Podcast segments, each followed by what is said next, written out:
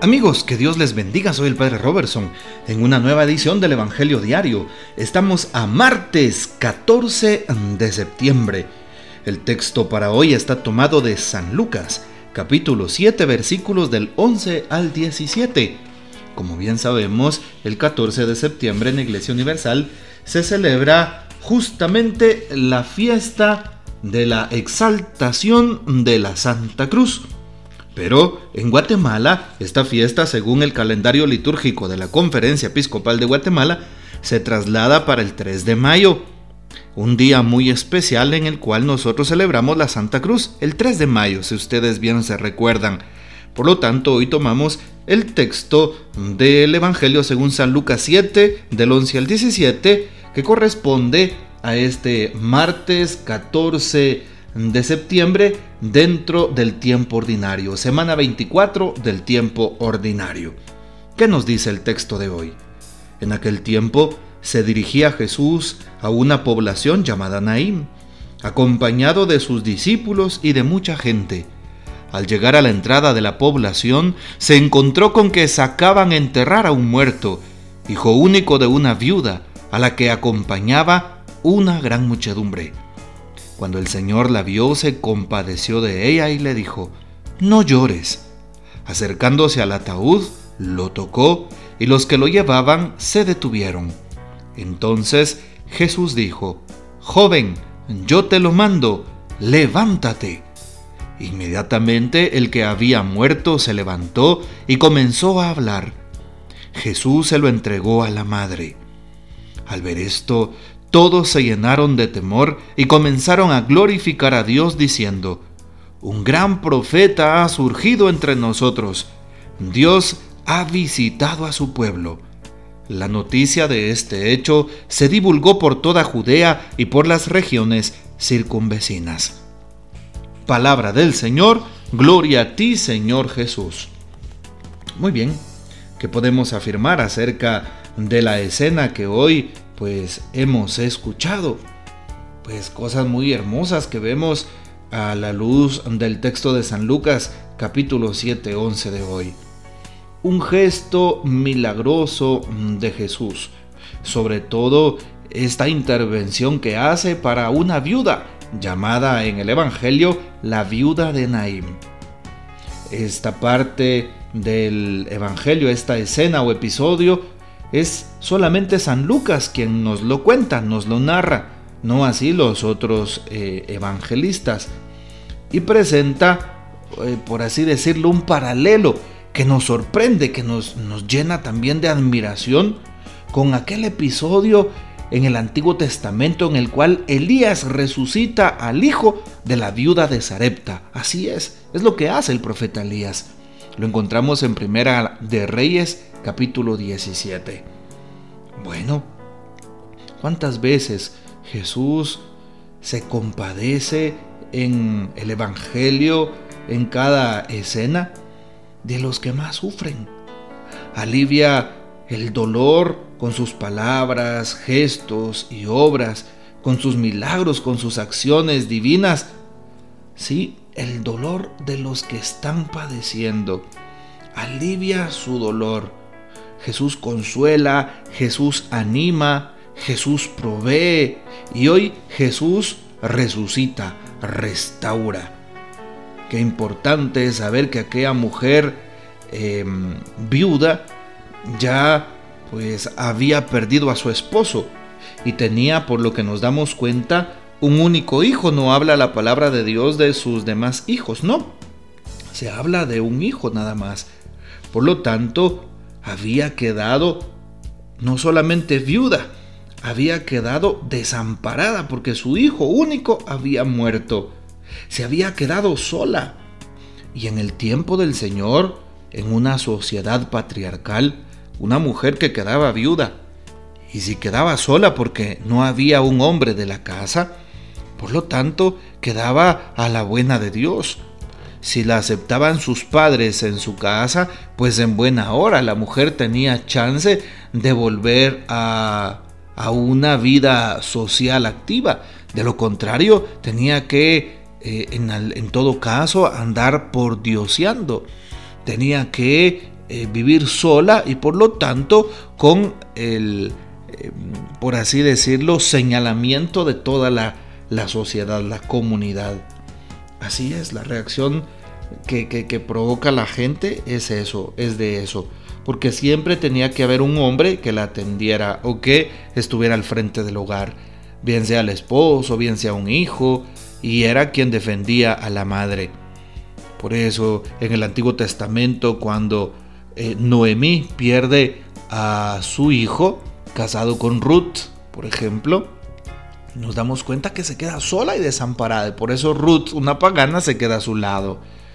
Hoy también esta mujer, la viuda de Naim, ¿qué sucede? Si es viuda y su hijo ya va, a ser enterrado, ya está grande, asumimos eso, entonces pues ya no puede regresar a la casa de sus padres. Seguramente pues no sé, sus padres pudieron haber muerto o ya están eh, muy en la tercera edad, ya no la pueden recibir. ¿Qué hace Jesús entonces? Jesús se compadece de aquella mujer. Lo primero que hace Jesús es consolarla. Sí, Jesús se detiene por el camino, mira la necesidad de aquella mujer y le dirige la mirada y también la palabra. Ahí lo dice el texto al inicio, se dirigía Jesús a una población llamada Naim, por eso la viuda de Naim, y va con sus discípulos y muchas personas. Cuando entra al pueblo, sacaban entonces a enterrar a aquel joven hijo de la viuda. ¿Sí? ¿Y Jesús qué es lo que hace? La vio y se compadeció de ella. Jesús siempre tiene esos gestos de misericordia, gestos de un hombre que se compadece. No llores, le dice a aquella mujer. Vean ustedes qué hermoso, Jesús va y consuela. Es lo mismo que hace Jesús hoy cuando estás en un momento duro, cuando estás en un momento de conflicto, en un momento difícil, cuando piensas que todos tus problemas no tienen solución, cuando has sido desahuciado de una enfermedad, cuando hay un caos, cuando estás en una crisis. Jesús llega y consuela, Jesús llega y fortalece, Jesús llega y restaura, es lo que hace Jesús. Pero debemos de creer y de confiar en su presencia en nuestras vidas. Jesús está ahí y siempre nos da medios, siempre pone las facilidades, siempre pone ángeles Jesús en nuestro camino. Y fue Él el que intervino directamente con aquella viuda. No llores, le consuela, le dice, aquí estoy. Así es. Qué hermoso es sentir en esos momentos duros de la vida, en esos problemas, en esa dificultad, en esa caída, cuando estás en el suelo, o cuando estás en un momento de dolor o de enfermedad de un ser querido, o en este tiempo de pandemia alguien que se ha contagiado. Jesús llega y dice, no llores. Jesús consuela. Jesús va a nuestro lado. Qué hermoso. Primero, el consuelo de Dios. Perdón, el consuelo de Dios, el consuelo de Jesús. Segundo, Jesús tiene compasión. ¿Y qué es lo que hace Jesús cuando, cuando resucita aquel muerto? El signo más grande es la resurrección de los, de los muertos. No precisamente, aunque pareciera, ¿verdad? ¡Wow! Jesús resucitó un muerto. El signo principal es la compasión, la misericordia. Ese es el signo principal hoy de Jesús consuela a aquella mujer. Y segundo, ¿qué es lo que hace cuando resucita al muerto? Como aquella mujer va a quedar desamparada y por lo tanto va a quedar a la buena de Dios, posiblemente sea una persona que pida limosna o que tenga que eh, por diosear. ¿Qué es lo que hace Jesús? Le devuelve su dignidad delante de la comunidad. Así es, al resucitar a aquel joven, el joven hijo de aquella viuda va a trabajar por ella, le va a representar porque es un hombre por lo tanto la voz de un hombre era escuchada, tenía voz y voto y su madre por lo tanto ya contaba delante de la sociedad. Vean ustedes qué hermoso, Jesús le devuelve la dignidad a aquella mujer. Sí, le devuelve su lugar en la sociedad. Bueno, si no habíamos meditado en este texto de esta forma, pues ahora te invito para que lo hagas. Es lo que hace Jesús. Y en último signo, en última instancia, veamos el signo de la resurrección. Pero eso es lo último, no es lo primero, al contrario, si nos damos cuenta. Así es.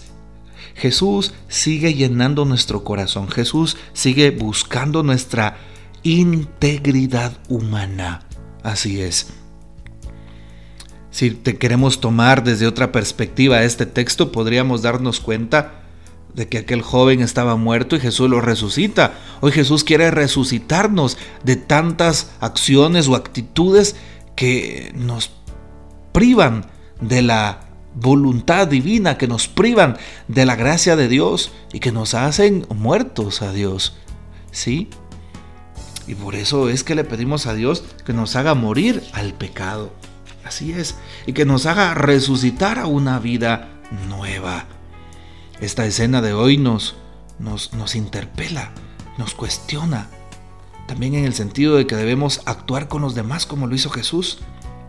Cuando nos encontramos con personas que sufren, con personas desahuciadas, con personas que lloran, porque tal vez algunas están, se sienten solas, afligidas, enfermas, están tristes, de alguna manera muertas, ¿verdad? A la gracia de Dios o muertas por sus circunstancias. Se sienten derrotadas, se han dado por vencidas, el desconsuelo y desaliento ha hecho de las suyas en sus corazones. ¿Cuál es nuestra reacción? Es importante saber que es aquella reacción em, de los que pasaron de largo ante aquella que había sido víctima de los bandidos o del samaritano que le atendió a aquel hombre que estaba tirado allí, por ejemplo, ¿verdad? Si queremos tomar como ejemplo aquella escena. Qué importante es hoy entonces la actitud de misericordia frente a las necesidades del prójimo. Y Jesús será siempre quien nos provea a cada uno de nosotros. Y el texto también nos manifiesta hoy, quiero terminar con esto, como todos se llenaron de asombro cuando vieron aquel actuar del Señor. Sí, se llenaron de temor y glorificaban a Dios diciendo, un gran profeta ha surgido entre nosotros, ha visitado a su pueblo, así es, la presencia de Dios nos sigue visitando. Bueno, pues que tú seas un signo de la presencia de Dios donde te encuentres. Recuérdalo, en tu trabajo eres signo de la presencia de Dios, en tu casa eres un signo de la presencia de Dios, con tus amigos eres un signo de la presencia de Dios, en cada momento difícil eres un signo de la presencia de Dios o solo sirves para desanimar, para desconsolar, para botar los ánimos del otro. ¿Cuál es mi actitud? de cara a los momentos conflictivos en mi vida y en la de los demás, seré un signo de Dios en mi vida y en la vida del prójimo. Bueno, meditémoslo y pidámosle al Señor que nos ayude a hacer signos evidentes de su presencia, de su amor en el mundo. Que el Señor nos bendiga, nuestra Madre Santísima nos guarde y gocemos de la fiel custodia de San José. Hasta mañana.